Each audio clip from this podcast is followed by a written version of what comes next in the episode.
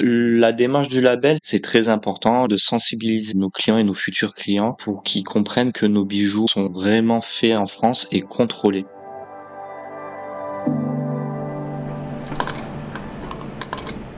Mais tous les poinçons ne veulent pas dire la même chose. Le label Joaillerie de France, c'est une marque collective qui s'exprime à travers un poinçon spécifique. Un hexagone.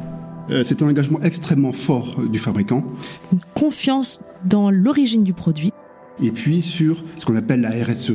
C'est d'une excellence de fabrication à la française qui prouve encore une fois le, niveau qualité encore supérieur euh, des pièces qui sont labellisées. Et qui inclut dans un hexagone le poinçon de titre et le poinçon de maître. Le consommateur peut être sûr à 200% que c'est un bijou fabriqué en France. Bienvenue dans Joaillerie de France, l'empreinte française, le podcast du label. Vous connaissez ce label? Il vous assure que le bijou que vous achetez est réalisé dans les règles de l'art de la joaillerie française et que le joaillier ou l'atelier qui fabrique votre bijou est labellisé par un process particulièrement exigeant qui garantit son éco-responsabilité, la traçabilité de ses matériaux et l'excellence de son savoir-faire. Cette année, par l'opération L'empreinte française, cinq joailliers ou ateliers présentent ensemble de merveilleux bijoux qui seront exposés dans les bijouteries joailleries de plusieurs villes de façon tournante pour que vous puissiez les découvrir. Dans cet épisode, je vous ouvre les portes d'une maison joaillère labellisée.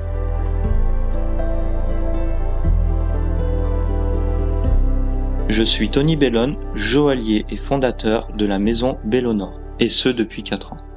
Je suis euh, joaillier dans la vie de tous les jours, c'est mon métier passion. À côté de ça, je suis pilote d'aviation privée. J'ai étudié pas mal l'aviation sur plusieurs décennies en arrière. Fut une époque où on avait un maintien avec un lien en plastique et un lien de serrage. Et c'est cet élément qui m'a inspiré sur ma nouvelle collection euh, de bijoux bracelets Mon Précieux Lien et mes bagues Mon Précieux Carré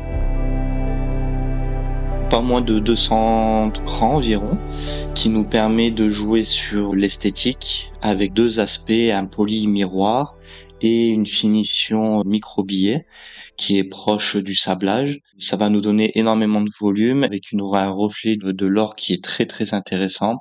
Et de plus, on a un réglage qui peut se régler tous les jours euh, facilement avec un battement de 1 cm et demi. Ce qui est très intéressant dans ce type de bracelet également, c'est le fameux clic-tis. À chaque mise en place du bracelet, vous avez un son qui est vraiment atypique, qui va garantir du bon maintien de chaque rang dans le système de fermeture. C'est un produit qu'on a passé pas moins de huit mois pour le développer, pour le tester avec des phases de prototypage, des phases, on va dire, un petit peu crash test.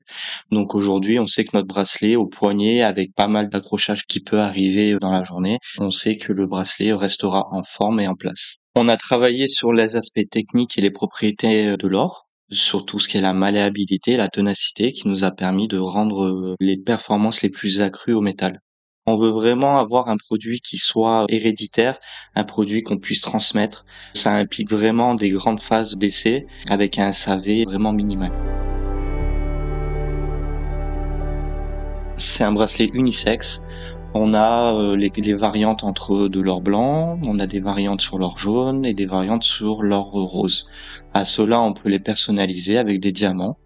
Donc on peut faire des diamants sur la boîte ou euh, des diamants pavés sur toute la surface du bracelet. Donc sur les trois faces extérieures, sur les boîtes, le fameux euh, carré qui nous sert de fermoir peut pousser la personnalisation. Donc sur les trois faces extérieures, on peut paver de diamants de plusieurs couleurs. En général, c'est des diamants blancs naturels. On sertit pas moins d'une quarantaine de diamants environ.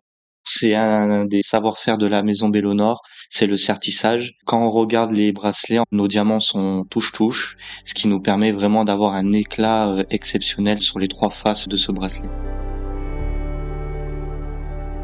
On a deux variantes, donc on a le Mon Précieux Lien V1 et Mon Précieux Lien V2. Le premier, c'est une rangée de diamants qui suit le bracelet euh, d'une part, serti en, en sertigrain, et la version V2 est la même chose, mais avec une deuxième ligne de l'autre côté. On est sur quasiment 300 euh, pierres en qualité exceptionnelle.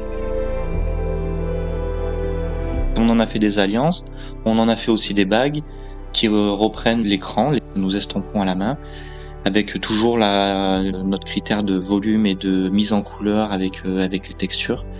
Donc là, on est, euh, on est encore sur de l'or jaune, sur de l'or rose et de l'or blanc. On a fait le choix de s'orienter euh, petit à petit sur le titane pour plusieurs raisons. La première, c'est que le titane est un métal qui va être plus résistant que l'or, qui va être quasiment indéformable, très très peu rayable. C'est un métal qui est biocompatible, donc on n'a aucune allergie.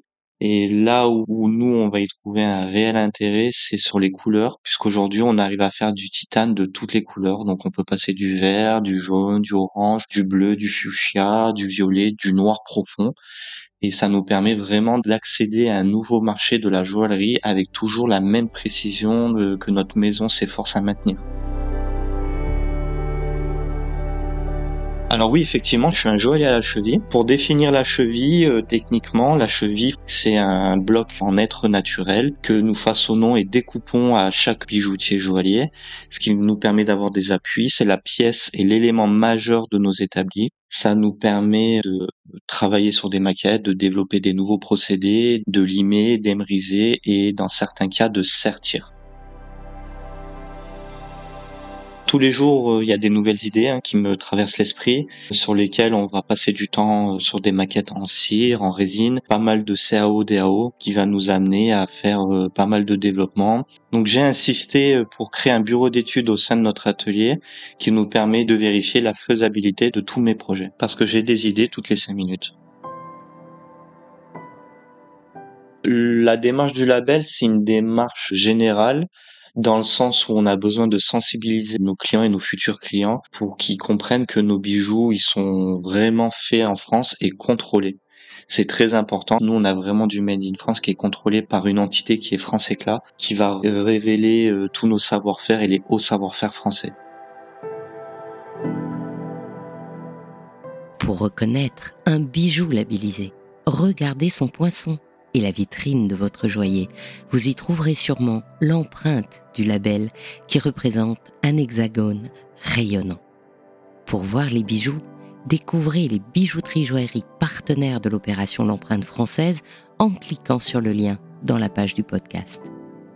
Si vous avez aimé ce podcast, parlez-en tout autour de vous, partagez-le sur les réseaux sociaux et n'hésitez pas à nous laisser des étoiles et des commentaires sur toutes les plateformes d'écoute. Joaillerie de France, l'empreinte française, est un podcast de l'UFBJOP et de France Éclat. Je suis Anne Desmarais de Jotande, il était une fois le bijou, et j'ai réalisé cette émission. Je suis ravie de vous accueillir et de vous guider dans cet univers joyeux et très impatiente de vous retrouver la semaine prochaine pour un nouvel épisode.